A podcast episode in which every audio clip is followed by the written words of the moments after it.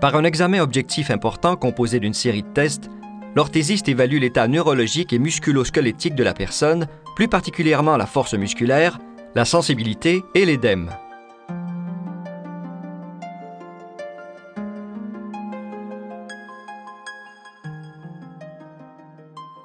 À l'aide d'un goniomètre, il mesure et note l'amplitude des mouvements articulaires de la cheville en flexion dorsale et plantaire.